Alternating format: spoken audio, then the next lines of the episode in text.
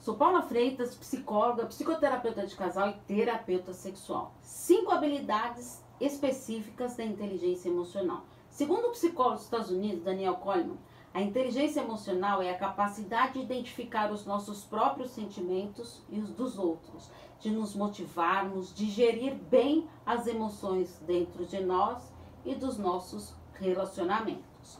Então, partindo dessa definição de inteligência emocional, vamos pensar então.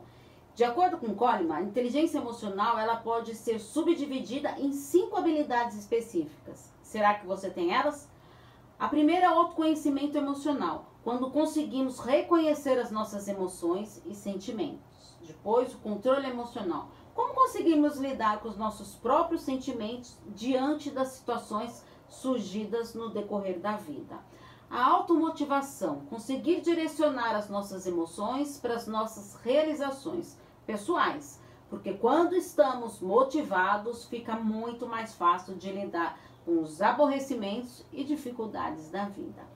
A empatia, que é o reconhecimento das emoções em outra pessoa. E isso permite os relacionamentos mais saudáveis. E também os relacionamentos interpessoais, que é você conseguir interagir com as pessoas. A pessoa considerada inteligente emocionalmente, ela tem habilidade para perceber, entender, avaliar e lidar com as emoções. É claro que lidar com os nossos sentimentos e emoções não é uma tarefa fácil, mas é fundamental e necessário para que a pessoa adquira uma autocrítica, a empatia e grandes momentos de reflexões para ter sucesso nos seus relacionamentos. E se você caiu de paraquedas aqui, sou Paula Freitas, psicóloga, psicoterapeuta de casal e terapeuta sexual. Está difícil de trabalhar essa inteligência emocional? O autoconhecimento é uma excelente ferramenta para isso. Na terapia, a gente trabalha muito isso. Então, se você quer ter essa inteligência emocional, trabalhar a sua maturidade emocional, vem investir no seu autoconhecimento.